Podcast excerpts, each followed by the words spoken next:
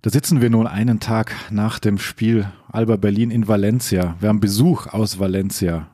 Hola. Hola, wer mag das sein? Wir blicken zurück auf dieses Eurocup-Finale. Mit wem, das erfahren wir gleich und holen uns dann noch einen Experten dazu.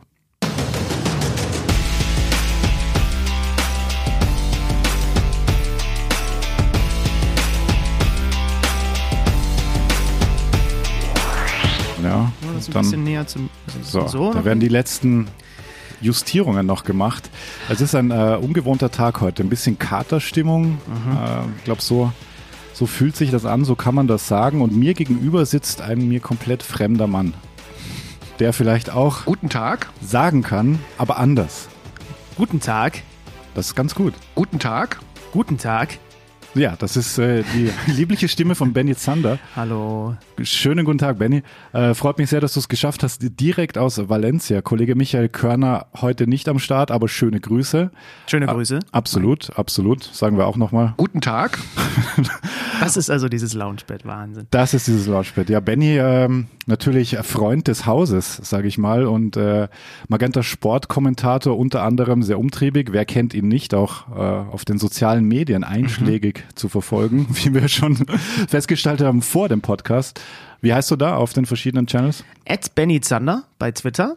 Ohne Punkt und so weiter dazwischen. Und ich glaube, bei Instagram ist es Benny Zander mit Punkt. Aha, okay. Das ist ein bisschen verwirrend, aber das kann man uns merken. Also alle was mit Benny der folgen, alle Benny folgen. Äh, er hat fantastische Stories und ich habe schon ein bisschen angesprochen. Gestern auch aus Valencia. Ja.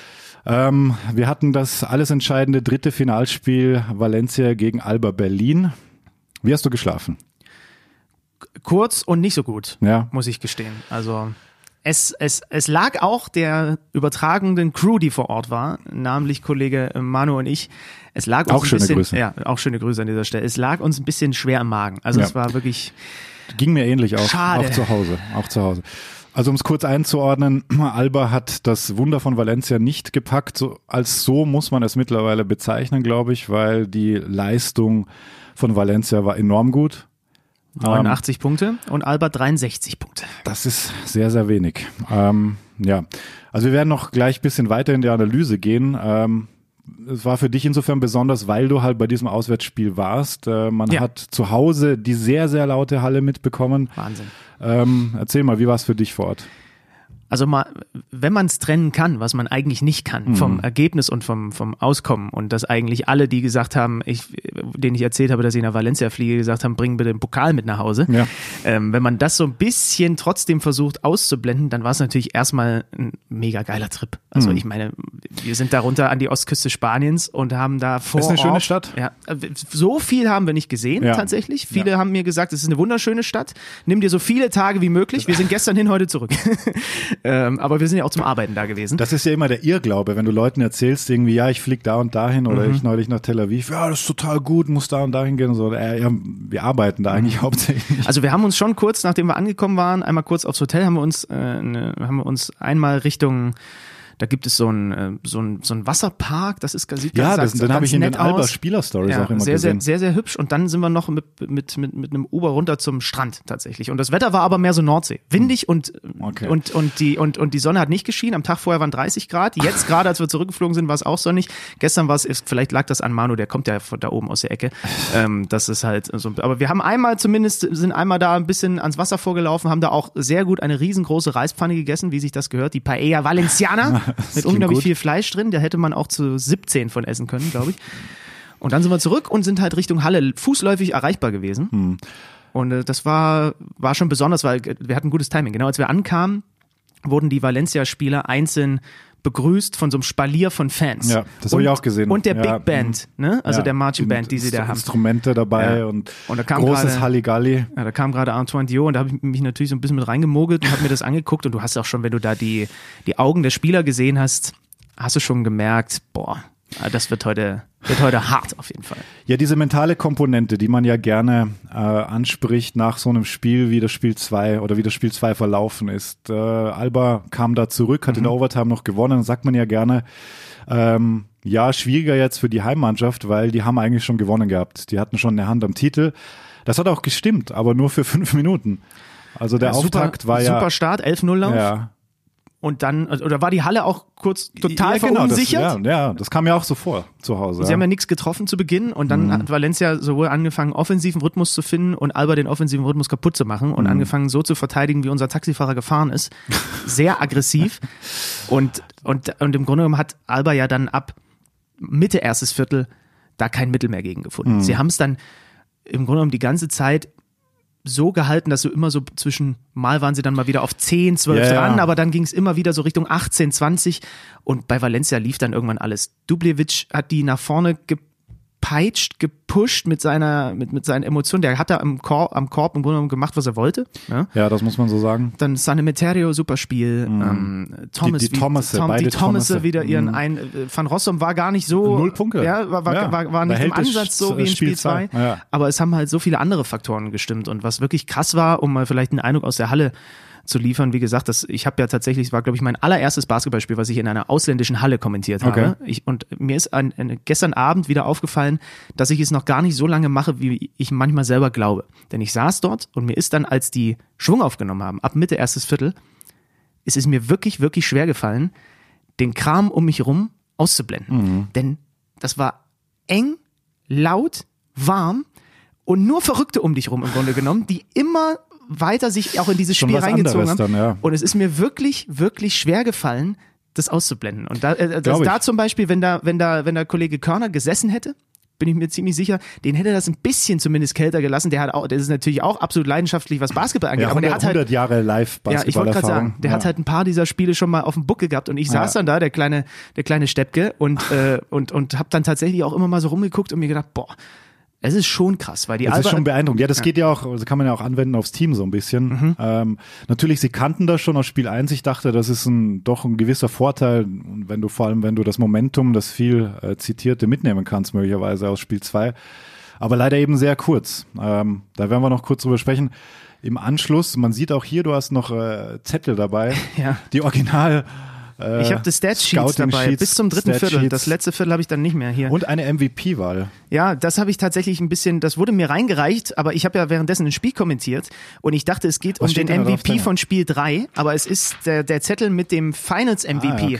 den Ah, man ja. hätte küren sollen. Über auch, alle Serien. Es kam aber auch keiner mehr und hat ihn eingesammelt, von daher war es nicht so schlimm, dass bei mir hier Dubljevic und Gidreitis draufstehen. Ähm, Ja. Aber ich habe das halt so nebenbei mit halbem Auge mir angeguckt und währenddessen versucht weiter zu verfolgen, was auf dem Feld passiert. Wer wurde es denn? Ah ja, Thomas, gell? Genau, Mhm, Will also Thomas ist am Will Ende Thomas, geworden, ja. der so Mhm. bärenstark in Spiel 1 war und jetzt in Spiel 3 auch wieder, ich glaube, 15 Punkte hatte Ja, am Ende. Wahnsinnige Quoten. Ja, super Spieler generell. Das ist natürlich, es war ja vorher klar, die Mannschaft unglaublich tief, super erfahren. Super teilweise erfahren. schon sehr, sehr lange zusammen. Also Sigma kannte ja auch viele von denen, auch in der Konstellation Ja. aus seiner Zeit im Ja, ja, Valencia. da waren, glaube ich, acht Spieler übrig aus, aus dem Ja. Genau. 2017er Team, das Genau. den Eurocup gewonnen hat, und mit unter anderem mit Luke Sigma, als sie auch die Meister wurden, ACB-Meister, habe ich das richtig im Kopf? Ja, ich, glaube glaub, schon, Dem ja. Jahr das, das Double geholt. Oder haben sie das Finale nicht verloren im Eurocup? Ah, ich war, nee, Eurocup haben sie gewonnen in dem Jahr. Auf jeden Fall ist es, auf jeden Fall ist es tatsächlich, das habe ich mir auch nochmal auf den Zettel geschrieben gehabt, also acht Spieler haben in der Meistersaison 2016, 2017 mit Sigma noch zusammengespielt. Und das ist schon krass. Also ich habe mir hier aufgeschrieben, Valencia spanischer Meister und im Copa del Rey und Eurocup Finale. Und die haben sie verloren gegen Real und Malaga. Aber vielleicht Ah, irre okay, ich mich warte auch. mal, warte mal. Vielleicht habe ich da, bin ich auch in der Zeile verrutscht. So, dann zaubert halt diese Mannschaft, die ja eh schon in, in Spiel 1 auch Alba im eigenen Wohnzimmer so große Ja, stimmt, Probleme Finalist bereitet waren hat. sie. Sorry, ja. Ähm, Mhm. Zaubern die halt auch für Spiel 3 dann noch zumindest mal für acht Minuten den GM Vives aus dem Hut, Ja, der in den ja. ersten beiden Spielen gar nicht gespielt hat, wo eigentlich immer gesagt wurde, der ist, spielt keine Rolle in dieser Finalserie. Den kriegen sie dann auch noch on top und das ist schon, ist schon ein Brett. Und ich habe ja vorher dann auch immer mal mit einem Alba-Spieler, als wir in die Halle kamen, hat sich gerade Peyton Siever eingeworfen, Nils Giffey kam dann, dann kam irgendwann auch Ojeda und so weiter dazu, mit denen allen mich ein bisschen unterhalten. Und der Tenor war ganz klar, super fokussiert, super viel Lust, aber auch um die Schwere der Aufgabe wissend, weil die Halle wird nochmal ein anderer Faktor als in Spiel 1, weil jetzt ist es halt das Entscheidungsspiel. So, das heißt, jetzt drehen die im Zweifel Ja. noch eine Spur mehr Ja. durch und alle haben sie betont, was nicht passieren darf, ist, dass der Funke so überspringt, dass die dir komplett wegrennen.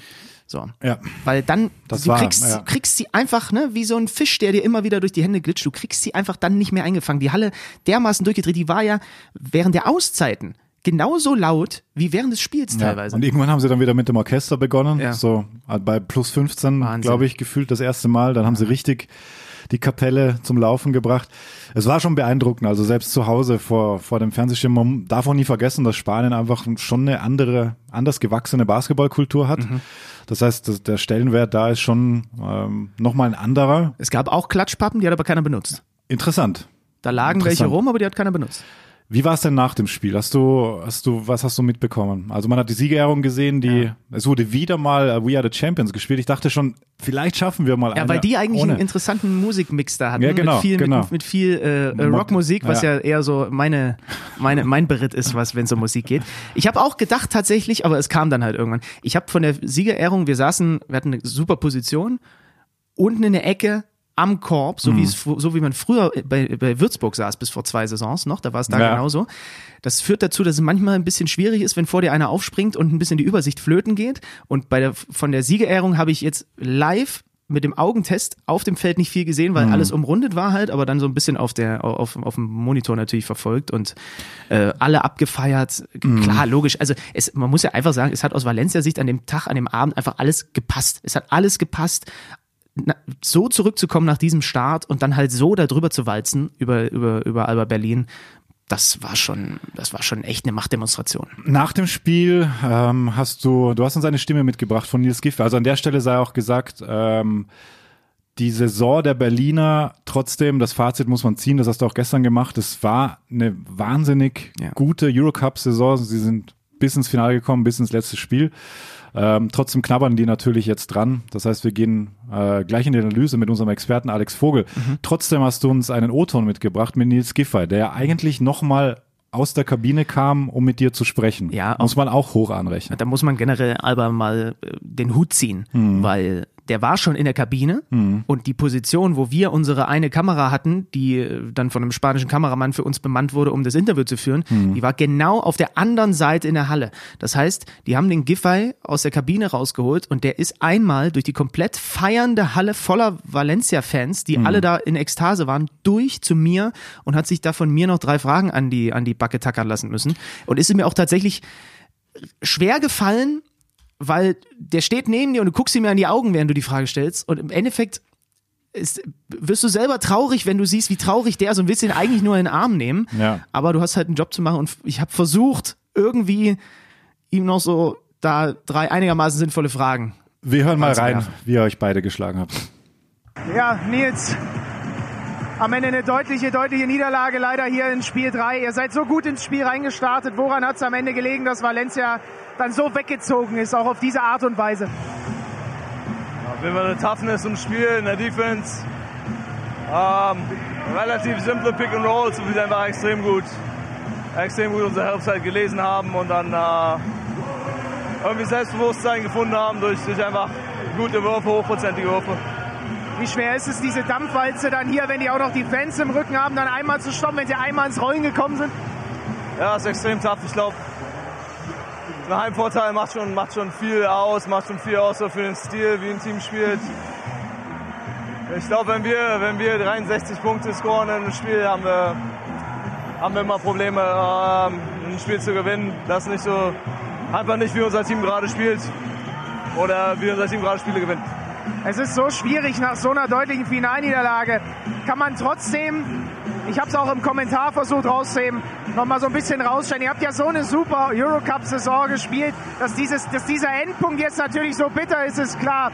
Kann man trotzdem positive Dinge mitnehmen für die Liga aus, der, aus dem Eurocup generell? Bestimmt. Also, fühlt sich jetzt gerade nicht so an. Aber ich denke mal, so die ganze Saison, die wir gespielt haben, die Inten- Intensität, die wir, die wir gegen Teams wie Malaga, Andorra und, und äh, Valencia jetzt gegangen sind, das kann man schon in, äh, in die BWL mit übernehmen. Und es ist halt immer ein bisschen, auch so ein bisschen ja, eine, eine- eine Lehrleistung, gegen gute Teams zu spielen, gegen gute Teams zu gewinnen jetzt auch hier zu verlieren, aber ähm, ja, fühlt sich halt jetzt gerade nicht, nicht, nicht nach irgendwas Gutem an, aber vielleicht können wir was Gutes draus machen. Ja, Nils Giffey war das. Äh, Im Hintergrund hört man die Party. So, mir wäre es, ich, ich glaube, ich hätte nicht so gute Antworten gegeben. wenn Es- ich das Spiel verloren hätte. Ja, also richtig analytisch da auch noch zum Teil. Und klar, ähm, bitter, aber so ist das Sport. Ein Verlierer gehört dazu. Einer gewinnt, einer verliert. Aus äh, deutscher Sicht natürlich äh, umso bitterer, weil es eben dieser viel zitierte größte Erfolg einer europäischen Clubmannschaft, äh, einer deutschen Clubmannschaft auf europäischer Ebene, dass ich rauskrieg, gewesen wäre. Man war ganz nah dran. Jetzt können wir ein bisschen einordnen mit unserem Experten Alex Vogel, was denn die Gründe waren spielerisch, was gefehlt hat. Schönen guten Tag. Schönen guten Tag, hallo. Hey Birdman, ach nee, ich soll dich ja nicht so nennen. Hallo Alex. Vollkommen richtig. Hi Benny. Äh, vom Style her nicht ganz so wie der Birdman damals Chris Anderson. Das aber stimmt, ja. aber da würden wir jetzt weit abschweifen. NBA können wir eigentlich noch hinten raus ein bisschen sprechen. Da geht ja auch einiges ab. Ähm, Alex, wir haben gerade schon gesprochen, ein bisschen über äh, Berlin gestern. Benny kam eigentlich direkt vom Flughafen hierher ins Podcaststudio. Ähm, ja, es, es ist eine, eine bittere Niederlage. Alba hatte eigentlich keine Chance in Spiel 3, außer die ersten fünf Minuten. Da gab es einen 11-0-Lauf. Was ist deiner Meinung nach dann passiert? Boah, sehr, sehr schwierig. Also erstmal muss man, glaube ich, betonen, dass Alba eine sensationelle Eurocup-Saison gespielt hat und ähm, zum falschen Moment die Leistung nicht abrufen konnte. Also in dieser Finalserie haben sie ein schwaches erstes Spiel und ein sehr, sehr schwaches drittes Spiel gezeigt. Ein gutes zweites Spiel, das konnten sie dann auch gewinnen. In den anderen beiden Partien war Valencia einfach die deutlich bessere Mannschaft. Valencia konnte sich im Vergleich zu Alba und im Vergleich zu den vorherigen Spielen im Eurocup steigern. Alba konnte das nicht. Die sind deutlich schwächer geworden in sämtlichen Statistiken, egal ob wir auf die Dreierquote, auf die Punkte, auf die Rebounds oder auf die Assists schauen. Ähm, sie hatten jeweils in Spiel 1 und in Spiel 3 ein Viertel, was überhaupt nicht gut war, wo sie mit 14 bzw. 15 Punkten verloren haben und dann ist Valencia einfach eine Mannschaft, die sowas bestraft. Also im ersten Spiel war das ein 30-15, im dritten, im dritten Spiel 29-15, im zweiten Viertel Ja. und dann hast du keine Chance. Alba hat einfach den Basketball, den sie spielen wollten, nicht durchgebracht. Also diese Pace, äh, die haben wir sehr, sehr selten gesehen. Valencia, ich glaube auch das war sehr, sehr offensichtlich, wollte das ganze Spiel ins Halbfeld bringen, ins Setplay bringen. Und da waren sie dann einfach unheimlich abgezockt, äh, unheimlich überlegen, auch haben ihre Stärken ausgespielt. Sie waren halt auch die viel erfahrenere Mannschaft ähm, und individuell vielleicht dann auch einen Ticken stärker besetzt. Und Alba, das jüngste Team der, des Eurocups, ähm, hat da relativ alt ausgesehen. Ja, darf man auch nicht vergessen. Diese Erfahrung, die macht einfach viel aus in so Do-or-Die-Spielen. Das kann man halt nicht lernen, das muss man erleben. Ähm, noch dazu werfen die dann auch in so einem Spiel 52 Prozent vom Dreier. Also das, da hattest du Sogar ja noch mal mehr als in Spiel 2. Ja, ja, da waren es ja auch schon, da war es ja auch schon jenseits von Gut und Böse, was Van Rossum da geworfen hat. Es war halt vorher, war halt vorher die Frage, ne? Du wirst Valencia nicht dazu kriegen, großartig unter 90 Punkte zu scoren. Mhm. So. Äh, In Spiel 1 Alba mit 75, jetzt mit sogar, wir haben Nils Giffer gerade gehört, 63 Punkten. Es war, war die Frage, inwiefern lassen sie sich ihren Offensivrhythmus brechen oder kriegen sie den tatsächlich irgendwie durch? Und in den beiden Spielen, die Alex halt gerade auch angesprochen hat, war halt einfach, und gerade jetzt in dem Spiel, war halt einfach die Valencia Defense, die war schon die war schon sehr gut. beängstigend. Also selbst ich, und ich saß hinter der Bande, hatte da teilweise Angst vor den Verteidigern. Also die Ja, wussten- also die Valencia, die Valencia Defense war schon auch gut. Ich finde, das kann man schon so sagen. Aber du musst auch die Tatsache eben sehen, dass Alba echt nicht gut gespielt hat. Also da hat an Kreativität teilweise gefehlt. Wir haben kein Alba Basketball gesehen. Das heißt schnelle Cuts, viel Bewegung abseits der Kugel. Das war schon alles nicht da. Und dann hatten sie einfach einige Spiele. Also wer war denn in Normalform von Alba? Ein Dreites, würde ich mal sagen, war in Nor- Normalform. Ja, Sieber ein phasenweise. Sieber und ein Mhm. Johannes Thiemann. Aber ja. das ist halt einfach zu wenig. Das ist zu wenig. Wenn, wenn du Kreativität ansprichst, dann, dann muss man natürlich auch Luke Sigma nennen in dem Zusammenhang. Genau. Ähm, genau. Der Eurocup Regular Season MVP oder Eurocup MVP. Null Punkte, fünf Turnovers. Ähm, Assists habe ich gerade nicht im Kopf. Vier. Vier Assists dazu, aber halt diese wilden, wilden Turnovers. Also es war, da haben uns jetzt auch einige Leute geschrieben an Abteilung Basketball.gmail.com. Ähm, wa- wie konnte das passieren? Also wie kann, wie kann Luke Sigma in so einem entscheidenden Spiel, ich meine, das ist immer so, die Frage stellt sich sehr einfach als, als, als Außenstehender, aber es war natürlich zum ungünstigsten Zeitpunkt, diese Performance. Wie hast du das gesehen, Alex? Sehr, sehr schwierig. Also er hatte wirklich eine ganz, ganz miese Performance jetzt in Spiel 3, in Spiel 2, der ganz ordentlich gespielt, in Spiel 1 war er auch schon echt nicht gut. Ähm, ich habe jetzt mal so ein bisschen rumgehört und dann meinten die Leute, ja, also Luke Sigma muss auf jeden Fall ersetzt werden. Das ist kompletter Quatsch, Ja, meiner Meinung nach. Also. Luke Sigma ist ein überragender Spieler, sonst wirst du nicht Eurocup MVP. Aber auch ein Dirk Nowitzki, über den wir später noch sprechen, hatte auch mal schlechte Spiele in entscheidenden Momenten. Also das kommt mal vor, auch wenn die beiden natürlich nicht zu vergleichen sind. Das mhm. ist einfach, du hast es angesprochen, unheimlich ungünstiger Zeitpunkt gewesen, wo Luke Sigma jetzt nicht performt hat. Ja. Aber es ist eben menschlich. Ja, und es kommt vor und er hat ja auch katastrophal aus dem Feld geworfen. 31 Prozent, 20 Prozent Dreier nur in den Finals jetzt. Vier Punkte weniger, ein Rebound weniger, es ist ungefähr gleich. Also der war schon nicht gut unterwegs. Und wenn dann so dein bester Spieler das nicht bringt, dann tut es äh, schon unheimlich weh. Und du musst eine Sache finde ich auch offensichtlich, du hattest bei Alba in der Saison sechs Spieler, die im Schnitt zweistellig gescored haben. Mhm. Jetzt in den Finals waren es drei. Mhm. So, und bei Valencia hattest du vier, hattest du vier in der bisherigen Saison und jetzt in den Finals fünf. Valencia konnte sich überall steigern, Alba konnte sich nicht steigern. Da ist fast alles schlechter geworden. Und dann hast du keine Chance, musst du ganz ehrlich sagen. Und Benny, du warst ja da, La Fonteta, das ist natürlich dann auch schon ein Faktor, wenn die ja, spanischen Fans, die Valencia-Fans da so abgehen das ist schon richtig geil. Und das unterstützt deine Mannschaft dann schon ungemein, auch in schwierigen Situationen. Und diesen Heimvorteil im entscheidenden dritten Spiel zu haben, das war schon wichtig. Und, und Sigma ist, ist, ist halt La Fonteta und die eigene Leistung mit zunehmender Spieldauer immer weiter in den Kopf gekrochen. Du hast es gesehen. Mhm. Pässe, die er in 99 Prozent der Fälle runter genau auf den Mann bringt, die, mhm. die er zu hoch ansetzt, Würfe, die er, die er ohne Überzeugung nimmt, weil er, weil er jetzt sich denkt, ich muss jetzt irgendwie hier mal scoren, ja. um hier mal reinzukommen in dieses Spiel. Du hast es einfach gemerkt. Also solche, Würfe solche Tage, weitergepasst auch. Ja. Also du hattest diese eine Situation Ende zweites Viertel, ja. glaube ich, als Okbe dann auch noch reinkam.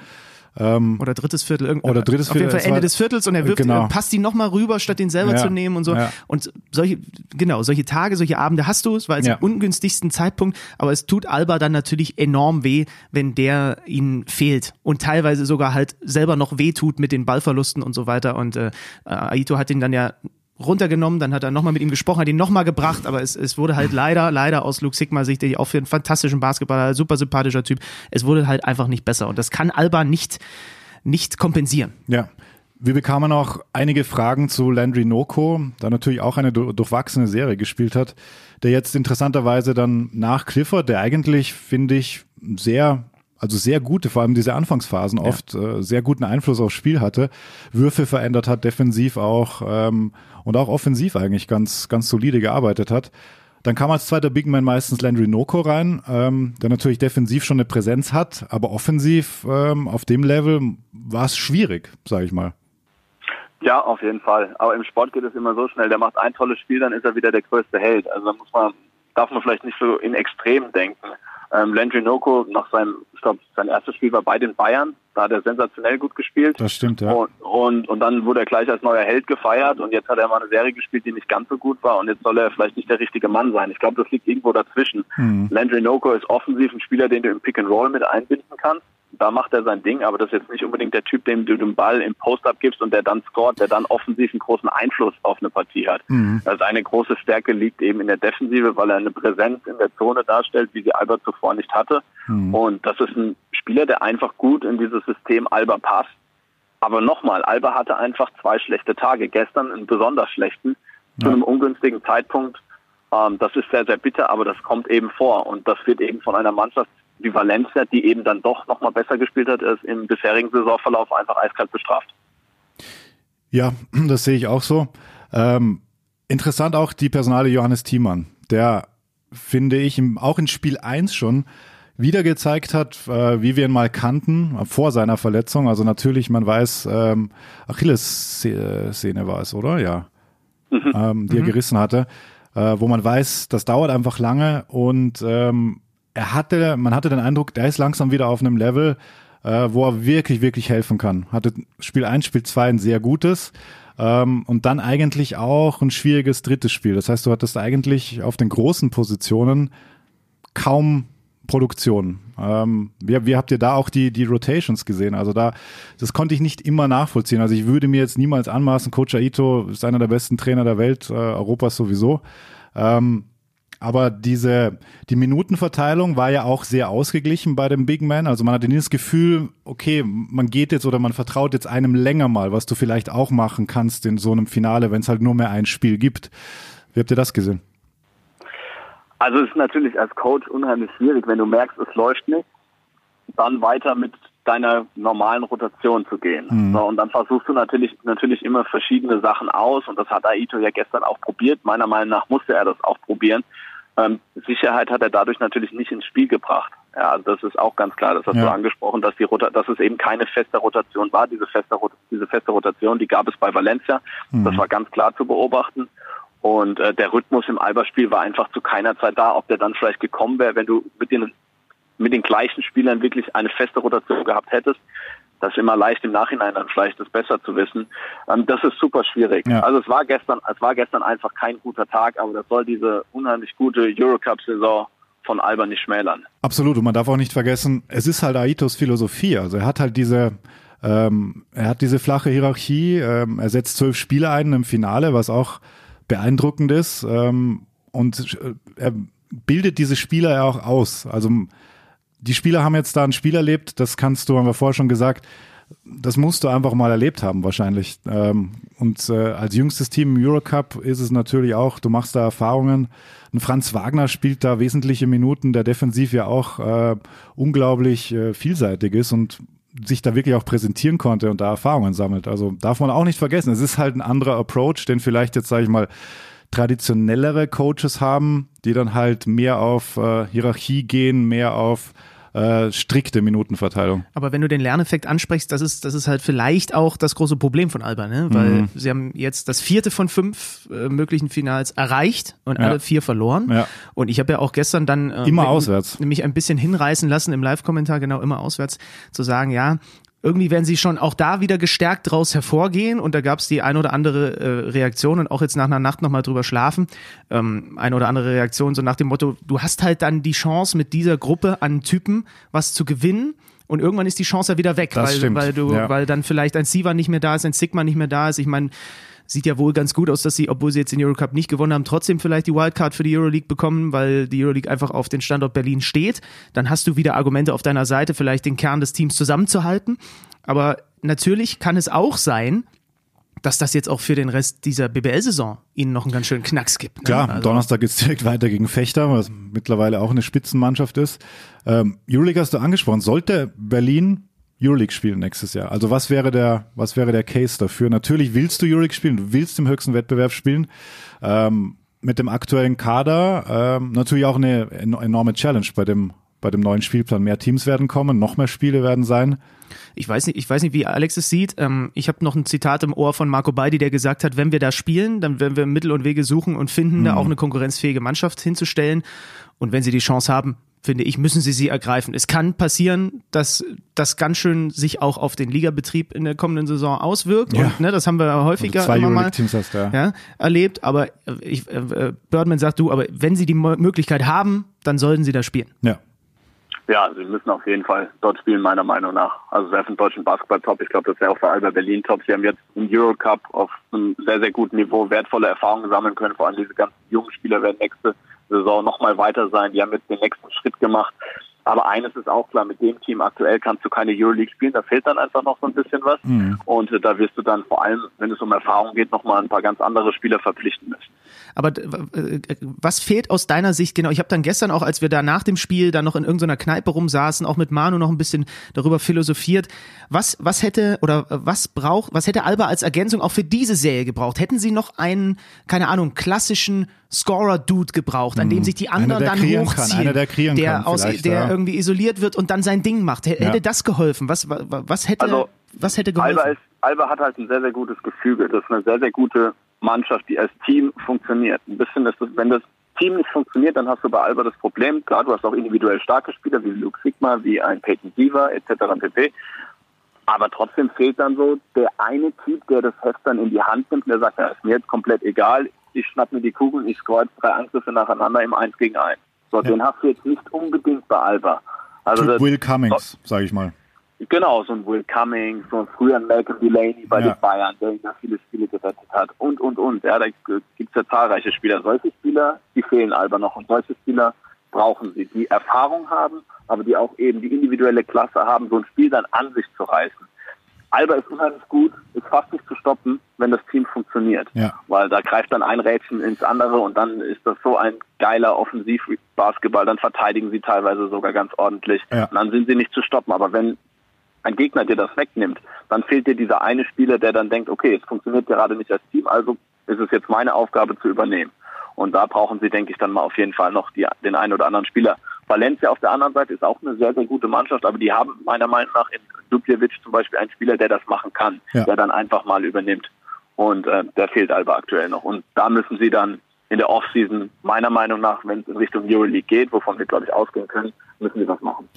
Brauchen Sie einen Big Man auch in Richtung klassisches Post-Up-Game, das es ja immer weniger gibt, aber trotzdem, wenn man auf die Spitzenteams sieht, äh, blickt in der Euroleague, da ist ja die Pace schon auch eine eher langsamere, also eher sowas wie Valencia spielt. Ähm, kann dir das helfen, wenn du da einen hast mit, mit dem Rücken zum Korb?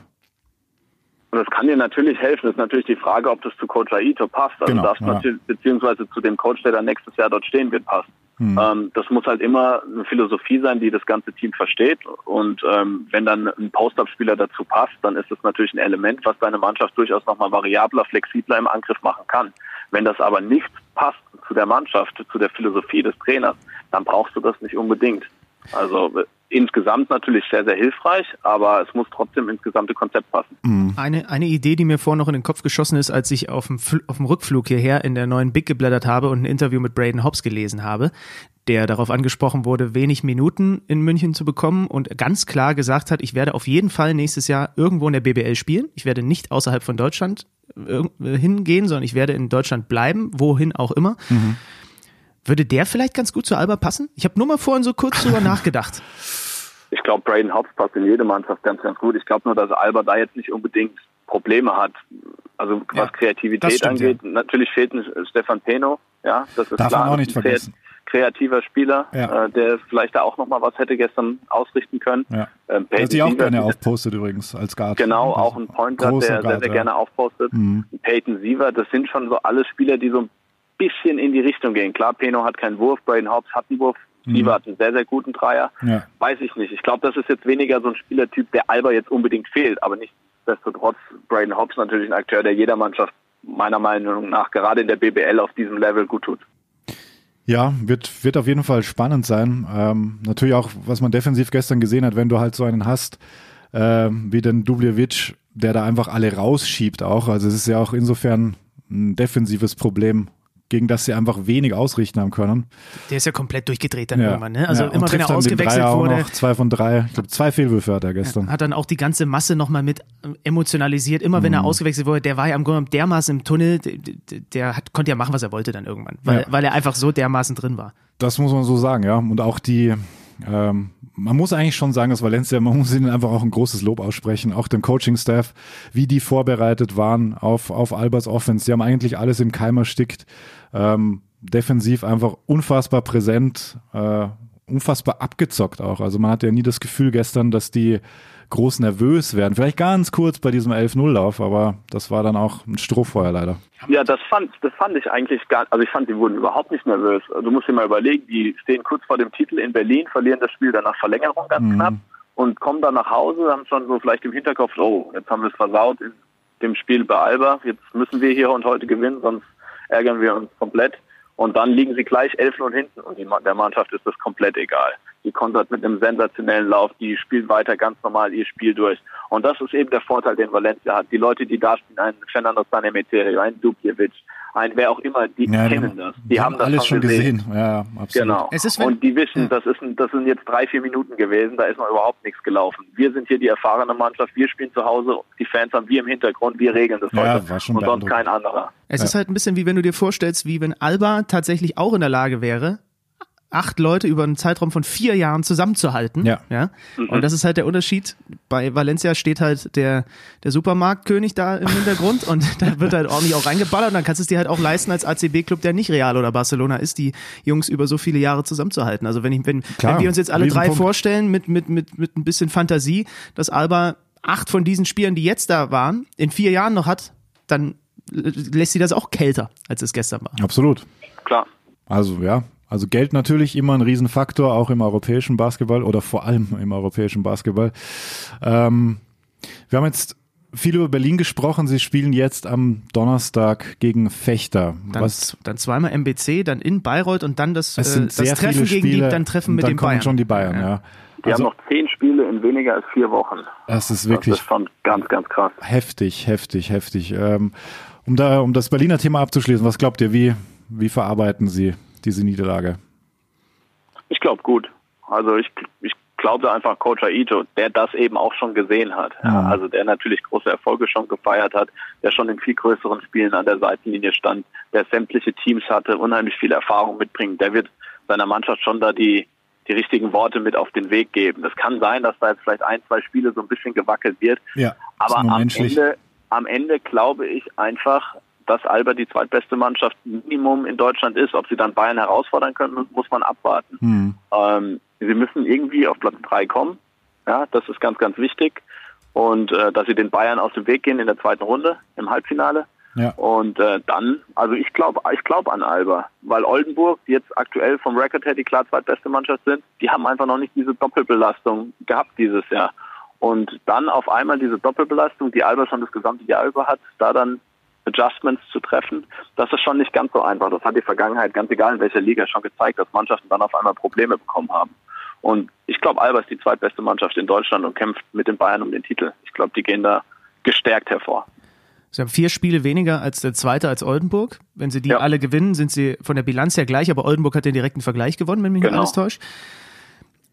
Ein es richtungweisendes Spiel gegen Fechter gleich jetzt. Absolut. Ja, Mal schnell einmal umschalten, ja, ja und Wahnsinn. dann und dann sich da von Pedro Kayes Jungs jagen lassen. Also ja, immerhin zu Hause in der eigenen Halle, aber auch tough. Also ich ich ich weiß es ehrlich gesagt nicht. Also wenn du es positiv drehst, sagst du, sie, sie, sie ähm, haben jetzt diese Erfahrung wieder gesammelt und die wird ihnen am Ende in einem Viertel, Halbfinale, Finale, wird sie ihnen helfen und äh, du hast wirklich den erfahrensten aller möglichen Coaches, wenn der die nicht wieder in die Spur mhm. bekommt und du hast die, du hast eine sehr gute Teamchemie und all das, worüber wir bei Alba immer sprechen. Es kann positiv sein. Es kann aber auch sein, dass es wirklich ein Knacks ist und du halt kann, genau in diesen wichtigen kann Spielen kurz dauern, ja. immer wieder kann nachdenkst sein, ja. und dir und das dir da oben wieder reinkrabbelt in die Birne. Ja, wir werden es beobachten, auf jeden Fall. Man kann sich oft genug betonen. Wahnsinns Eurocup-Saison, was wir da für Spiele gesehen haben. Ähm, auch das Halbfinale, es waren auch Spiel 2 jetzt ist eins for the ages. Du machst es nicht einfach so im Vorbeigehen, da ins Finale nee, zu kommen. Nee, nee, nee, ja. gar nicht. Das war schon eine taffe Competition da. Ähm, so, jetzt, wie leiten wir über zum nächsten Thema? Du hast vorher gesagt. Guck, guck, mal hier, vielleicht guckst du einfach auf mein.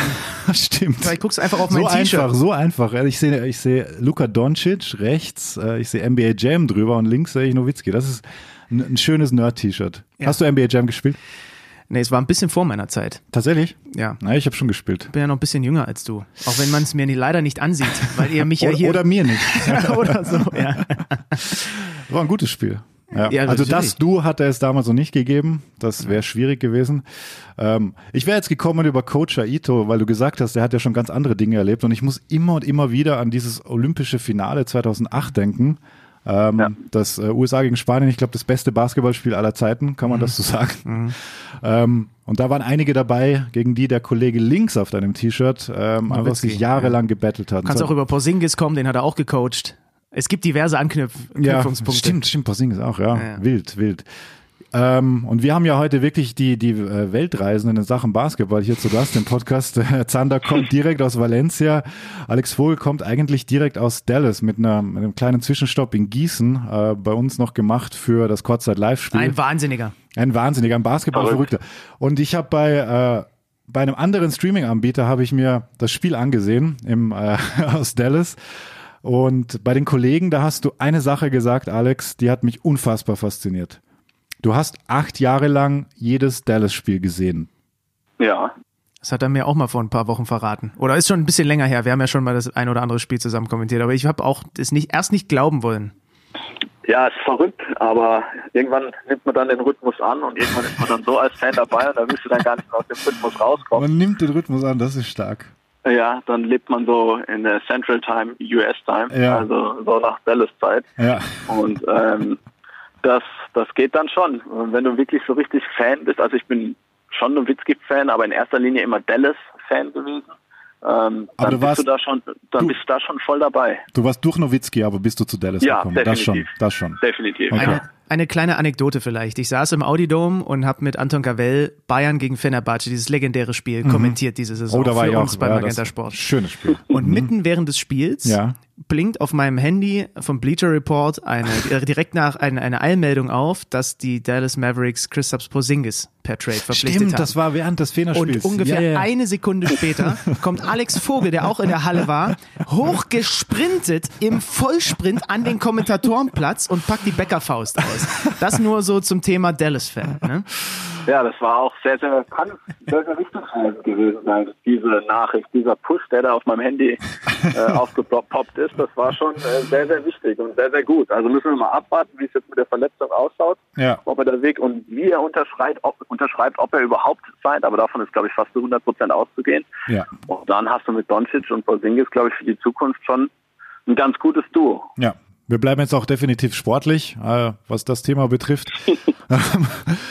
äh, gut, Dirk hat noch ein Jahr gespielt mit dem Megatalent äh, Luka Doncic, was ähm, ah, über den könnte man auch mal alleine einen Podcast machen. weil Wollt ihr den mal auf- einladen vielleicht? Den Luca? Ja. Na, Luca wäre cool, ja. Luca wäre cool. Organisiert das mal, bitte, ihr Weltreisenden. ähm, also, eine Frage muss ich aber noch stellen. Wir waren bei den acht Jahren. Mit, in welchem Alter hast du denn begonnen? Oder wie entscheidet man sich, dann jedes Spiel sehen zu Der ist wollen? sogar jünger als ich, der Vogel, ne? Vorsichtig, ich vorsichtig. ähm, 2003 so, also das war 2002, 2003, da sind sie ja in den Conference früh. Finals Mhm. gegen die Spurs ausgeschieden. Da hatte Ja. sich Dick Nowitzki in Spiel 3 verletzt und da habe ich dann angefangen, richtig mitzuleiden. Aha. Und, und da ging es dann so los, in Richtung, bis in Richtung Finals. Und als der Titel dann da war, da war dann alles gut. da war dann alles gut, ja. Dann sind wir ein bisschen gesprungen. Aber gibt es irgendwann einen Zeitpunkt, wo man sich denkt, okay, ich will jetzt jedes Spiel sehen? Oder, oder wächst Ja, das das war nach dieser Playoff-Serie. Okay. Das war nach, das war nach der Serie gegen die Spurs, nach den Conference Finals, wo sie äh, in Spiel 3 Nowitzki verloren haben, der dann auch kein einziges Spiel mehr gemacht hat. Aber da war ich dann irgendwann so fasziniert. Also ich habe davor auch schon sehr, sehr intensiv die NBA, Dirk und die Mavs verfolgt. Aber ab dem Zeitpunkt, vor allem, ich weiß nicht, ob ihr euch noch erinnert, 2003, 2004 hatten sie ja dann das von den Namen her so hochrangige Team mit Antoine Walker, Antoine Jameson, was ja komplett dann in die Hose gegangen ist. Aber da hatte man schon viel, viel Hoffnung. Und äh, da war man dann voll dabei und da war ich dann auch voll dabei und ähm, das hat dann alles so seinen Lauf genommen. Und, und jetzt saß er beim letzten Heim- und auch beim letzten Auswärtsspiel, glaube ich, ne? Genau, San Antonio warst du auch. Ja. Ja, Das haben ja viele Leute vergessen, weil sie dann dachten, da, oh, das war's jetzt, okay, letztes Spiel Dirk. Nee, Stimmt, nee, ja. da war noch ein Auswärtsspiel dazwischen oder als letztes.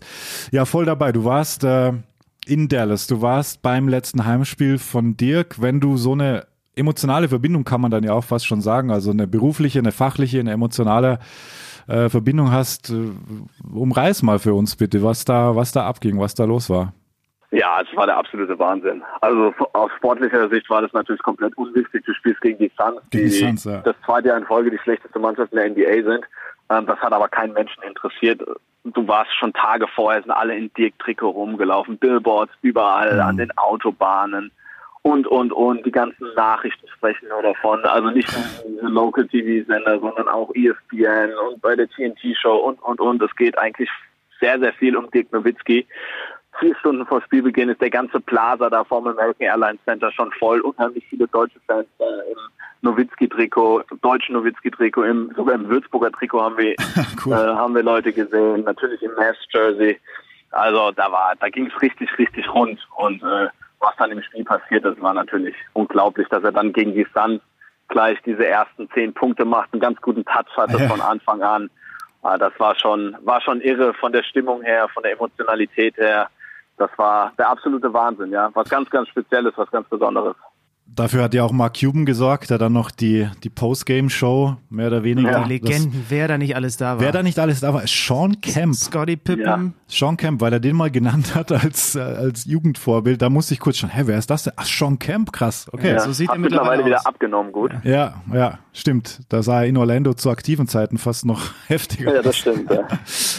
ähm, ja, wer war noch da? Scotty Pippen, Larry Bird, Larry Bird war da, Detlef Charles Schrempf. Schrempf war da, Charles Barkley war da, Barkley. ja, ja. und Das- au- also das können die Amis halt einfach, ne? Ja. Die das wirklich, wenn, wenn man über alle Dinge streiten kann. Entertainment und Inszenierung kann niemand so gut wie die Absolut. Auch diese emotionale Komponente dann einfach, weil sie haben auch alle was Vernünftiges gesagt, ähm, haben eine Anekdote erzählt Amis. oder Der Carla, der Coach, allein Ja, wie ja. der Ja, schon das war spricht. Das überragend. Ja, ja. Also das musst du dir mal vorstellen. Wahnsinn, ja. Also Auch Cuban selbst natürlich gut, äh, mehr Profi als er kann man nicht sein, als, als TV-Star und Multimilliardär ständig in den Medien. Aber da sind die Amis für gemacht, für sowas. Ja. Also das lieben sie, das können sie einfach und äh, das war genial. Aber man muss auch sagen, auch Dirk, der hat ja diesen trockenen Humor und stellt sich dahin ja. und äh, bringt gleich den, den Spruch mit, ja, ich bin mal gespannt, was du machst, wenn, wenn ihr mein Trikot hochzieht. Ja.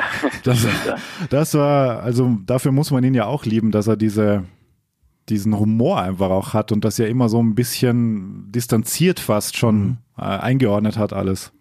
Ja, also da, da hat er sich auch gemacht. Also mhm. beziehungsweise den Humor hat er dann auch irgendwann einfach angebracht, weil er war ja sehr, sehr schüchtern, hat jetzt auch in den Tagen erzählt, so in seinen ersten zwei, drei Jahren, da war er unheimlich unsicher und hat zu allem, was die Amis sure. gefragt haben, hat er immer gesagt, sure, sure. sure. Egal, ob er es wollte oder nicht, ist dies immer bei ihm sure, sure, sure. Ja. Und, und irgendwann hat er gesagt, nee, also das muss ja nicht sein. Ich kann ja schon mal so zeigen, wie ich wirklich bin. Was natürlich auch mit seinen sportlichen Leistungen ist das Selbstvertrauen gestiegen. Und äh, das hat man dann auch abseits des Feldes deutlich gemerkt. Und da hat er sich schon gemacht. Und äh, er hat natürlich eine Qualität, die abseits des Feldes ganz besonders ist. Er kann über sich selbst lachen. Das mhm. konnte er während seiner gesamten Karriere. Und äh, das ist auch ein Grund, warum er so unheimlich populär war und warum er auch dann eigentlich gut zu den Amis gepasst hat. Ja. Ich war ja eine Woche vor Kollege Vogel auch drüben. Ich, ich habe quasi, ich, ich hab quasi das dritt- und mhm. viertletzte Heim, äh, Spiel, glaube ich, oder fünft- und viertletzte Heimspiel, äh, oder die, das, die letzten fünf, also das letzte fünfte und das letzte vierte Spiel irgendwie von Nowitzki, glaube ich, da gesehen. Wir haben uns knapp verpasst und ich habe tatsächlich dann auch diesen Rummel da ja schon erlebt. Das ging ja da schon los. Also das war ein Heimspiel von Dallas gegen Philly. Und irgendwann, das Spiel plätscherte so vor sich hin, alles war eigentlich entschieden, so ein typisches Ende reguläre Saisonspiel. Und irgendwann hat die ganze Halle angefangen, We Want Dirk hm. zu rufen. Und der hat aber gerade am Abend vorher Auswärtsspiel in OKC, ich glaube 30 Minuten oder so gespielt und Carla hat sich umgeguckt, hat ihn dann nicht gebracht und ich hab, äh, hab, hatte tatsächlich am, am Tag vorher, äh, wenn man da so eine Arbeitskarte hat, kann man ja auch in die in die Kabinen nach dem hm. Spiel rein. Das ist ja hier unvorstellbar eigentlich, dass, wie, wie das da in den USA organisiert ist. Also bei Euroleague-Übertragung und so, da wird auch mal die die die Ansprache mitgenommen und so weiter, aber das ist ja da alles dermaßen durchlässig. Aber ich habe mich nicht getraut, ihn anzusprechen. Ne? Also ich habe jetzt das erste Mal dann wirklich mal direkt da, da gestanden und da ist auch in mir äh, der kleine Alex Vogel rausgekommen. Also ich habe nicht, ich habe nicht, ich, ich, ich bin wie erstarrt. Der stand ja. zwei Meter von mir entfernt und ich konnte nicht hingehen. Ja, er ist einfach eine. Also ich, ich kenne den Moment äh, indirekt, als er bei der EM 2015 da plötzlich plötzlich in der Mixzone vor einem steht. Und bis dahin hatte ich ihn auch noch nie gesehen. Ähm, natürlich ein paar Spiele schon, aber wenn er da so plötzlich vor dir steht, schöne Ausstrahlung und natürlich, man kann jetzt unendlich äh, ihn, ihn praisen und loben. Er wird dem deutschen Basketball fehlen. Er hat dem deutschen Basketball einfach unfassbar viel gebracht. Ähm, darf man auch nicht vergessen an der Stelle, er hat sich immer wieder den, den Hintern aufgerissen ja. im Sommer für die Nationalmannschaften. Ja. Ähm, wenn ich euch jetzt frage, euer Favorite Dirk Moment of all times, egal wo, egal in welchem Dress, in der NBA waren es nicht viele. Ich lasse mal dem, dem Freak Vogel den Vorrang. Also ganz egal, ob Nationalmannschaft oder Dallas ja. jetzt. Ja. Oh, dann, also das krasseste war für mich natürlich der Titel, weil ich da auch drüben war zu dem Zeitpunkt. Ähm, und dann ein Spiel ganz besonders und das Spiel 1 gegen die OKC Thunder, wo er 48 Punkte gemacht hat. Mhm. 24 von 24 von der Linie, 12 von 15 aus dem Feld überragend gespielt hat. Die Mavs gar nicht so gut drauf waren, aber er das Spiel einfach an sich gerissen hat. Sergi Barker, der, wie ihr alle wisst, ein unfassbar guter Verteidiger ist, ja. äh, hat er einen Wurf nach dem nächsten eingeschenkt. Und die US-Kollegen meinten dann auch irgendwann, ey, if I'm Sergi Barker, I'd name my first son Dirk. Und das ist auch so ein Satz, der einfach hängen geblieben ja. ist, weil das war unfassbar, diese Serie. Also er hat natürlich diese Finals gespielt gegen Miami, wo er gar nicht so stark war, sagt er auch, das war nicht seine beste Serie.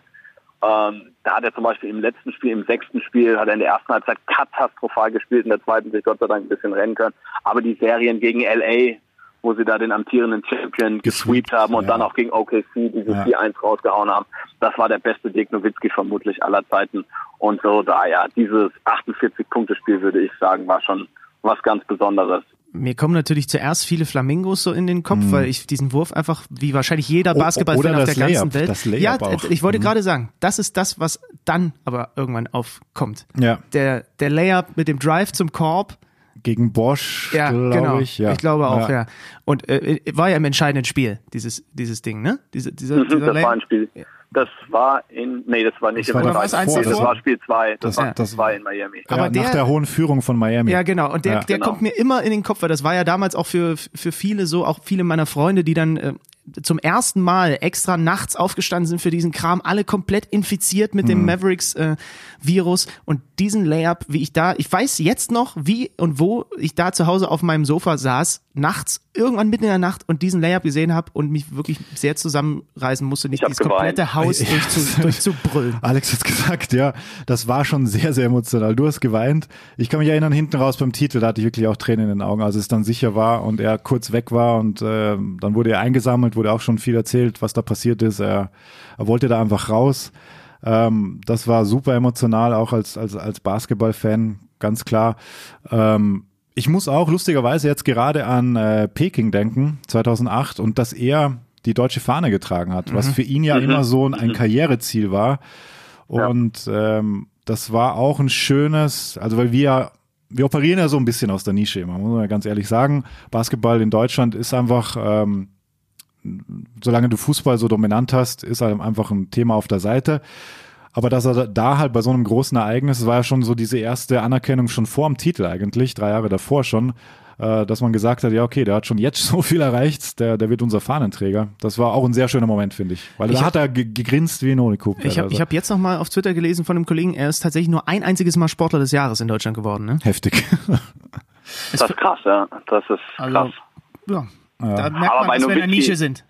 Aber Nowitzki, da fallen einem so viele Dinge ein. Ja, auch ja. 2006 im Spiel 7 gegen die Spurs in den Conference Finals. Ich glaube, dieser Layup ist auch einer seiner ganz bekanntesten Körbe. Dieser And One zum, zur Verlängerung, Ja, dann ganz kurz stimmt, vor Schluss, stimmt. den er da so ein bisschen reinwirkt. Also da gibt es schon unheimlich viele Dinge und in der Nationalmannschaft natürlich auch. Also ich glaube 2005 in Serbien die EM, die Silbermedaille, wo Dirk MVP wurde ja, heftiges Turnier. der Wurf über Gabachosa Mhm. im Halbfinale, paar Sekunden vor dem Ende. Ich glaube, das ist so in der Nationalmannschaft wahrscheinlich sein bekanntester Wurf.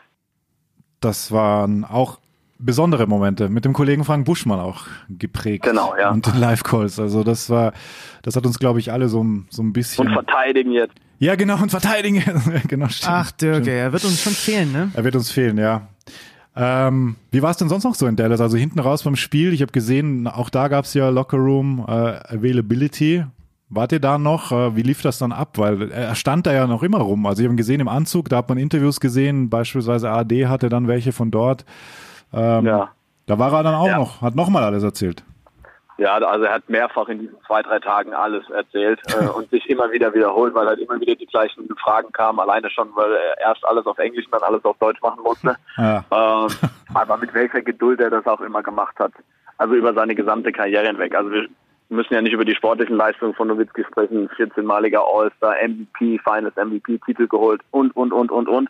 Aber was ihn halt auch so ganz besonders gemacht hat, ist eben der Umgang mit den Medien, der Umgang mit den Fans, dass er sich da immer wirklich Zeit genommen hat, Fotos zu machen, Autogramme zu geben, auch mal mit den Fans zu sprechen. Das hat man dann auch einen Tag später in San Antonio gesehen, wo er sich wirklich unheimlich viel Zeit für seine Anhänger genommen hat, wo die ganze Halle im Endeffekt nur Dirk gefeiert hat. Ja. Selbst es ging ja noch für San Antonio sogar ein bisschen um was, aber das war komplett nebensächlich. Es stand nur Dirk im Mittelpunkt, der dann auch sichtlich gerührt war, aber der das trotzdem ja mit Klasse geregelt hat in Richtung Fans, in Richtung Gegner, in Richtung Craig Popovich, dem San Antonio Träger. Also dieser menschliche Aspekt, der ist, glaube ich, fast noch mehr Grund, warum er so unheimlich populär in den USA ist. Und Popovic, der dann am Ende nochmal den, beim letzten Wurf nochmal den Verteidiger Ja, genau, gesagt, quasi Das wegschickt. war so wichtig, dass er den gemacht hat. Das Weg, war so weg, wichtig. weg. Ja, 20 und 10 nochmal zum Abschluss. ja, wirklich nicht schlecht. Und das beim, bei einem der größten Rivalen über die Jahre eigentlich, kriegt er noch so einen Ja. Abschied. Ehrenmann, Popovic. Da habe ich mir da Die haben ja, die Spurs haben ja auch so bei diesem Video beim Einlauf, wo Dirk Genau, dann auch heulen das hab musste, ich gesehen, haben ja. sie auch Szenen aus seiner Karriere gezeigt und das waren fast alles nur Szenen von Dirk gegen die Spurs. Ja, heftig. Und man spricht ja immer über die Klasse der Franchise Ja. äh, der Spurs. Und die wurde da auch mal wieder offensichtlich. Also das haben sie da dann mal wieder eindrucksvoll bestätigt. Ja, das war wirklich schön zu sehen auch. Und ich stelle mir gerade vor, wie das in Europa wäre, wenn, ist das möglich, Fußballspieler zurücktritt? Naja, Das- naja, nee, Ja. also da Ja, habe ich mich mit meinen Eltern mal neulich drüber unterhalten. Ähm, ich finde absolut nicht. Äh, weil das ist einfach eine ganz andere Fankultur mhm. in den USA, als es die eben in Stimmt, Europa kannst du gibt. nicht vergleichen, ja. Also erstmal ist Basketball anders als Fußball, aber dann ist nochmal die USA ganz, ganz anders als in Europa. In den USA geht es ja viel, in Anführungsstrichen, friedlicher zugange.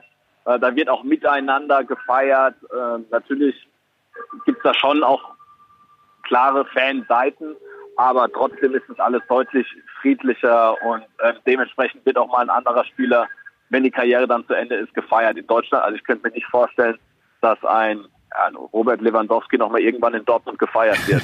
Auch wenn er da mal ein paar Jahre ja. gespielt hat und sogar mal ganz ordentlich abgeliefert hat. Ja. Oder dass ein, was weiß ich, vollkommen wurscht. Aber ich kann mir nicht vorstellen, dass, dass das vorkommt. Ein Marco Reus wird nicht in, in der Allianz Arena gefeiert werden. Man, manchmal kommt sowas ja im Fußball ganz selten, dass man, wenn einer ausgewechselt wird und es ist wirklich ein großer und dann applaudiert das Stadion ja. mal. Wir haben vorhin ganz vergessen zu erwähnen, das sollte man vielleicht an dieser Stelle nochmal tun, die Valencia-Fans gestern. Ja, stimmt, auch groß. Alba, Alba, ja. Alba. Ja. Also, da sorry, ich, kurz, da ich, höre nicht richtig. Ja, ja. Da habe ich wirklich Gänsehaut gekriegt. Ja. Also ich muss auch einmal genau hinhören, wie ja. die da nochmal Alba Respekt gezollt haben. Auch auf den sozialen Kanälen konntest du dann noch lesen, auf Twitter, auf Instagram, so danke Alba, super Competition und super Fans, wir wurden super empfangen in Berlin. So, ja, kann man ja auch mal, kann man auch mal sagen. Da ist Basketball schon nicht jede Liga, sag ich mal. Nee. Und nicht jedes Spiel vor allem. Ein roter Stern Ligen. gegen Partisan vielleicht eher nicht. Ja, aber ja, Griechenland, Türkei, da gibt's hin und wieder schon auch Ärger, aber ja, in Europa ist das schon ein bisschen anders. Ja, ich glaube, das ist ganz speziell ja. in den USA. Ja. Es kommt auch hier mal vor, dass mal geklatscht wird für einen anderen Spieler. Gerade Messi ist da, glaube ich, momentan ein Beispiel. Ja. Ähm, aber das ist dann eher so ein anerkennendes Klatschen, weil er eben so unfassbar gut ist. Und aber das ist ja was ganz anderes jetzt in San Antonio gewesen. Also da haben sie ja, da wollten sie ja, dass er scored. Oder wir erinnern uns an die Saison in Boston, wo er nur von 10 aus dem Feld geworfen hat. Ja. Und, und die Fans die eigene Mannschaft ausgebuht haben, weil sie sich so witzig verteidigt haben. Das muss man sich mal überlegen. Und Doc Rivers, der da bei den Clippers da nochmal das Mikro in die Hand nimmt. Also sie haben ja, ihm schon eine richtig schöne Abschiedstour beschert. Ja, obwohl er es ja nie gesagt hat. Also er hat seinen, seinen äh, Rücktritt ja eigentlich erst verkündet nach dem Spiel. Also das war Deswegen musstet ihr ja auch bei, in eurer Berichterstattung ja immer so ein bisschen im Konjunktiv bleiben. Ja, das war sau schwierig. Ja, das glaube ich, das glaube ich sogar. Und es war Aber ja das nicht, war auch typisch Dirk Nowitzki, Ja, dass er das ja. dann so im Nebensatz danach verkündet Ja. hat. So, ja, also so ganz, ganz genau das Gegenteil von Dwayne Wade. Ja. Ist nicht, Dirk Nowitzki feiert sich jetzt nicht so sonderlich selbst, sondern der macht das so ganz ruhig mit Stil. Und das hat er immer so gemacht. Ja, und hat trotzdem den, den Abschied bekommen, den viele gern gehabt hätten, siehe Genau, Paul Pierce. genau. Gut, würde jetzt auch zu weit führen. Ähm, wir haben kurz andere europäische Ligen erwähnt, äh, Türkei, Mhm. Griechenland, das passt ganz gut. Heute Abend geht's los, auch live bei Magenta Sport.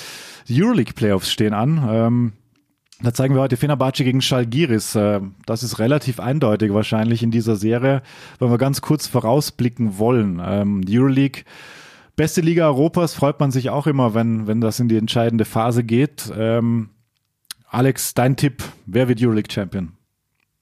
Also erstmal ist die Euroleague dieses Jahr in der Spitze meiner Meinung nach deutlich schwächer als letztes Jahr. Ich finde Fenerbahce ist schwächer geworden. Ja. Ich finde Real ist schwächer geworden. Ähm, Cesca ist vielleicht auf einem bisschen besseren Level als letztes Jahr. Es wird hochinteressant werden. Also ich glaube, wenn ich einen Tipp abgeben müsste, würde ich sagen Fenerbahce aufgrund von Jeko Obradovic, weil er Mhm. einfach, der Typ einfach ein Fuchs ist, weil er sich unheimlich ärgert, letztes Jahr verloren zu haben im Finale gegen Doncic und Real. Ähm, Real glaube ich, an Real glaube ich dies Jahr nicht. Ich glaube, Real Okay, muss aufpassen, dass sie jetzt im Viertelfinale nicht gegen Panathinaikos aus, äh, rausfliegen. Oh ja, und, äh, Ähm, Sergio Coach Yui Pitino. ist ja auch verletzt, genau, und Mhm. Rick Pitino. Aber das ist auch so eine Sache. Rick Pitino hat das letzte Mal Playoffs gecoacht. 88, 89 mit den New York Knicks. Weil Ja. Danach kam nicht mehr viel. Bei den Celtics waren die in den Playoffs. Und Ja. dann Louis Will im College ist das auch was anderes. Also da muss man mal gucken, wie der mit der ganzen Sache umgeht. Ja. Real ist schon Favorit in dieser Serie, aber Panathinaikos, da besteht durchaus Upset-Potenzial. Also ich würde auf Fenerbahce tippen, mhm. Cesca oder Fenerbahce, einer von den beiden Mannschaften. Cesca spielt gegen Vitoria. Mit Johannes Vogtmann, mit Janis Nationalspieler. Vogtmann. Das wird auch eher pro, pro russische Seite ausgehen. Und dann hast du noch das super spannende Duell FS gegen Barcelona. Ja, Ne? FS so ein bisschen Sleeper-Team, kann man das sagen? Nee, nicht mehr, weil die haben ihr Team ausgetauscht. Wir sind vorhin nochmal den Kader zusammen Ja, durchgegangen. puh. Ist schon tough, ey. Sind nicht umsonst Vierter geworden. ja, Ja, also wir erinnern uns an, an letztes Jahr. Wie viele Spiele haben sie da gewonnen? Fünf, sechs, ja, sieben? Also auf jeden Fall waren sie zwei. letzter. Ja, genau. Waren sie, auf jeden Fall waren sie letzter und dann haben sie einen kompletten Umbruch vollzogen, der schon begonnen hat im letzten Jahr. Perasovic, der Trainer von Baskonia jetzt, äh, der war, der ist geflogen, dafür kam Ergin Ataman und die haben schon eine richtig gute Mannschaft. Also wenn du da auf die Starting Five guckst, Vasilij Micic, Roddy Bobois, übrigens 2011 Champion an der Seite von Nowitzki, Ja, ein stimmt. Kronoslav Simon, ein Adrien Normand, ein Timo Bleis, der auch immer wieder mal startet. Ja. Das ist schon, das ist schon eine richtig, richtig gute Mannschaft. Aber trotzdem glaube ich, in dieser Serie ist es sehr, sehr ausgeglichen, weil Svetislav Pesic einfach in Barcelona einen unglaublich guten Job macht. Also der macht da sehr, sehr viel richtig, ist deutlich ruhiger wieder geworden. Ich habe immer das Gefühl, wenn Barca spielt, das Bayern-Spiel mal vielleicht so ein bisschen ausgenommen vor wenigen Wochen, dass sie sehr, sehr gut eingestellt sind auf den Gegner, dass sie ihre Stärken gut ausspielen. Ich finde sie vom Kader her schwächer als Anadolu Efes. Ähm, Okay, aber spannend. ich kann mir, kann mir schon vorstellen, ähm, dass sie da was reißen können. Das wird eine ganz, ganz enge Serie, die, glaube ich, in fünf Spiele gehen wird. Prinzipiell ist er ein bisschen ruhiger geworden, ich, aber ich erinnere mich an das Spiel gegen wen war das? Gegen Fenerbahce, wo er, In, bei Fenerbahce, ja. wo er nach einer Ah, Minute Ja, ja. aus der Halle geflogen ist, weil er sich, Naja, vor, manchmal hat er noch so seine Ausraster. er sich vor den Schiedsrichter gestellt hat und den einfach nicht vorbeilassen wollte und ihn da voll geflaumt hat in einer Tour. Das war wieder der alte Sveti, wie wir Ja. ihn irgendwie auch ein bisschen lieb gewonnen haben hier. Absolut, absolut, ja. Wir, Wenn du mich jetzt provozieren möchtest, wir, wir erinnern uns an das legendäre Interview bei Buschi und Kearney. ich habe alles erlebt. Das, das äh, sehr, sehr viel Alpha-Tiere laufen da rum in der Euroleague. Also man kann ähm, allen nur empfehlen, da ein bisschen reinzuschauen, weil oft hat man ja die Tendenz, man schaut auf die deutschen Teams, klar. Aber was da so abseits passiert, ähm, das, äh, was war denn dieses wilde letzte Spiel? Das war das äh, Panathinaikos-Spiel. Das war das Real Gegen Real, gegen Real mit dem wilden Buzzerbeater von Rudi, oder? Ja, das war der, Ja. das war der wilde Buzzerbeater. Ja. Der kann Panathinaikos so im Kopf so ein bisschen wehtun. Also Ja. wenn du denkst, du gewinnst das erste Viertel mit 18, das haben sie 32, 14 gewonnen und trotzdem verlierst du, weil der Fernandes da noch so ein wildes Ding reinhaut. Ja. Das tut schon weh. Übrigens, die beiden Mannschaften haben auch letztes Jahr im Viertelfinale gegeneinander gespielt. Da hat Panathinaikos das erste Spiel mit fast 30 gewonnen und dann hat Real mal kurz reagiert. Jui kam von seiner großen schweren Verletzung zurück und hat die Serie noch 3-1 gewonnen. Also vom Kopf her ist Real da schon, schon im Vorteil. Zeigen Aber bei Panathinaikos für mich momentan mit der beste Spieler der Euroleague aktuell mit Nick Kalates. Der Ah, Typ okay, ist, spannend. der spielt so unfassbar gut. Also er hat ja auch diesen Game Winner gehabt über Ja. Brett bei Cesca. Mhm. Dann hat er das Triple Double gehabt gegen Podgorica, das erste Triple Double seit zwölf Jahren. Der macht neun Assists im Schnitt und nach das ist wirklich sehr, sehr viel, neun Assists im Schnitt im europäischen Basketball. Extrem, ja. Danach, danach kommt dann, ich glaube, äh, boah, ich weiß gar nicht, mit 6,4 Assists irgendjemand. Also das ist relativ äh, deutlich der Abstand. Nikolates, den muss Real in den Griff kriegen, dann holen sie die Serie. Mike James kommt danach mit Mike 6 James. 6,4 von Armani Mailand, genau. Kalates, da sieht, sehen auch, der sieht auch gegen die Bayern irgendwie gefühlt immer besonders gut aus. Ja, das stimmt, das stimmt. Die gibt's am Freitag zu sehen bei Magenta Sport, Madrid gegen Panathinaikos. Um 21 Uhr dann, ähm, ja, Euroleague Playoffs, BBL Playoffs sprechen wir ein anderes Mal. Da über Alba haben wir gesprochen, über Dirk haben wir gesprochen. Alex, vielen Dank für diese Danke euch. Einblicke. Sehr, sehr gerne. Wann sehen wir dich das nächste Mal bei uns im magentafarbenen Umfeld? Am Sonntag in Ludwigsburg gegen Bamberg. Auch spannend. Oh, Stark. Bamberg mit dem kleinen Slump nach der Quali fürs Champions League Final Four. Ja, Das, ja, ja, ja. Aber jetzt geht's wieder aufwärts, haben jetzt auch gegen Kreisheim gewonnen. Dann Ja. kommt ja noch das Final Four in der Basketball Champions League Anfang Mai. genau. Also für die geht's auch noch rund. Ja, viele Themen. Wir hören uns sicher bald, wir sehen uns sicher bald. Äh, danke für deine Zeit. Ich danke euch. Und Grüße schöne nach Heidelberg. Grüße nach Heidelberg, ja. Danke euch. Ciao, ciao. Ciao. Ja, haben wir viel zurückgeschaut. Ähm, an der Stelle sei auch gesagt, wir haben ja viele äh, Zuschriften jetzt bekommen. Viele gingen um Alba. Ich hoffe, das haben wir einigermaßen gestreift. Wir verschieben unsere neue Rubrik Voice of Germany. auf nächste Woche. Voice Weil of Germany. da, Hast du nicht gehört, letzte Ausgabe? Die letzte Ausgabe habe ich nur zur Hälfte gehört. Oh, ja, siehst du. Kam es in der zweiten Hälfte? Das kam in der zweiten ja, da Hälfte, ja. ja, genau. Ähm, da ging es darum. Schande auf mein, auf mein Haus. Musst du nachhören. Musst Ja, du ja, nachhören. mach ich dann. Ja, also bei Voice of Germany. Geht es darum, dass ähm, Leute Sprachnachrichten einschicken können und wir behandeln die dann hier im Podcast. Ah, das verschieben okay. wir jetzt eine Woche, weil es sind auch direkt Fragen an den Kollegen Körner. Dürfen auch Magenta Sport-Mitarbeiter Sprachnachrichten einschicken? Ich überlege kurz, aber ja. Aber eigentlich, in deinem sollten, Fall. eigentlich sollten es lieber die, sollten lieber die Hörer zu Wort kommen. Natürlich, natürlich, Mich müssen natürlich. sie oft genug hören. Ja. Wo bist du das nächste Mal? Ich bin am Samstag bei MBC gegen Alba. Bei. MBC gegen Alba. In Auch- Leipzig. Leipzig. Bei mir Auch direkt, nicht unwichtig für den MBC. Vor der Haustür. Der Abstiegskampf tobt, kann man MBC sagen. gewinnt. Bremerhaven gewinnt gegen Bonn zu Hause. Ja, Bremerhaven gewinnt waren- gegen Bonn. Das Die waren eigentlich Die waren auch klinisch tot. Ja, ja, ja. Und wenn du jetzt da unten nochmal, ich mach die Tabelle hier nochmal kurz auf. Jena fünf Siege, Bremerhaven sechs, Kralsheim und der MBC sieben und Göttingen acht. ja, Und Göttingen ist auch noch nicht durch da Göttingen, nee, nee, nee, Göttingen ist auf keinen Fall noch durch. Da geht einiges. Karlsheim verstärkt sich mit einem ehemaligen NBA-Profi ähm, und Euroleague-Spieler. Es verrückte Zeiten auf jeden Fall. So klingt das also, wenn du hier die Abbindermusik anmachst und man so langsam, aber sicher Ja, sich. langsam sich in den Hast du Schlaf. heute, mach mal noch ein bisschen was mit diesem Launchpad. Ich dachte, wenn du jetzt einmal hier sitzt, dazugeschaltet zu sein, Was willst du denn machen? Das, fa- es fasziniert drück mal ja. noch irgendwas raus. You are a hater. Wer ist das? Weißt du das? Äh, You are a hater. nee, weiß ich tatsächlich nicht. Das ist äh, ein sehr berühmter Vater. Ein sehr berühmter Vater. Mhm. Er ist berühmter für Vater zu sein. Ich weiß es nicht. Lava Ball. Oh, der ist das, Ja. okay. Ich habe hier gerade geguckt, Kreilsheim spielt noch zu Hause gegen Göttingen und in Jena. Und am letzten Spieltag, das weiß ich, weil ich da bin, ist in Weißenfels Bremerhaven zu Gast. Ja, das ist heftig. Es ist wirklich heftig. Äh, Jena jetzt jedes Spiel du da eigentlich, muss man sagen. Kann man nicht anders sagen, ja. Krasser Move auch von Coach Hamsen, der sich da zurückzieht aus den Coaching-Duties, also auch nachvollziehbar irgendwie. Und die Ja. Aussage aber, wir sind ja ein spezieller Verein Ja. und deswegen gucken wir nach der Saison, was wir mit dem Harmsen machen. Ja, das ist. Also woanders wäre das anders. Sagen wir so. Ja. Ja. Er hat ja den Vertrag auf Lebenszeit, den er. So, so, so wurde es beschrieben. Aber es sind halt vielleicht auch ein paar interessante Trainerjobs zu haben, ne? Braunschweig kriegt einen neuen Trainer, Mhm. hat noch keinen. Also, Theoretisch Das- hieß das es auch Bamberg, weil das ist ja eigentlich auch noch eine Interimslösung. ja, das wird sowieso super spannend. Auch was mit, mit Raul Korner in Bayreuth passiert und so weiter. Der ganze Trainermarkt, auch da bin ich im Sommer sehr gespannt drauf. Was macht Ratio Farm Ulm? Ja, Ja? da wird oft der Reset-Knopf. gedrückt. Mhm. Ja. Gut. Wir haben viel gestreift. Nächste Woche wieder Kollege Körner am Start. Benny, vielen Dank. Wollen wir Easy Akbi da noch kurz abfeiern, auch Oh wenn es ja. die Würzburger nicht gut finden? Das können wir machen. Boah, Ja. äh, quasi im Alleingang, ne? Auch da- auch da haben uns Mails erreicht zu diesem Thema. Es ist schwer. Es ist schwer, alles, was bis dahin geführt hat, aber die individuelle Leistung seines Dreiers da hinten raus sieht man selten. Sieht man selten. Ja. Aber auch eine Bewerbung Richtung Bundestrainer. Er will scoren, er will die Verantwortung, Ja. er kriegt sie und er nimmt sie sich und Mhm. er hat sie in dem Fall gut genutzt. Hat sie gut genutzt. Wow, jetzt haben wir ganzen Abbinder durchgelabert. Ist ganz schön hier bei euch Ja? im Studio. Ist Du, nett. du, du, du, hast, du fühlst dich wohl. Ja, Mhm. aber keine Sorge, liebe Freunde. Körny kann ich natürlich hier nicht mal im Ansatz. Ich kann sie nochmal anspielen. Nee, ich höre jetzt auf zu reden. Aber ich dachte mir, wie ich einmal da bin, Du kannst ja natürlich. Also wir fangen jetzt nicht nochmal äh, von vorne an. Ich kann auch nicht nur Ein bisschen Bepanthen auf die Seele. dir geben.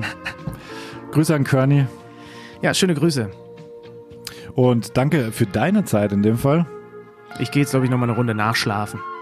Stimmt. Du kommst direkt aus dem Flieger, dann erhol dich gut. Wir sehen dich bald, Benny. Danke für deine Zeit Gerne. und vergiss nie, We treat people here with complete respect. This is Germany.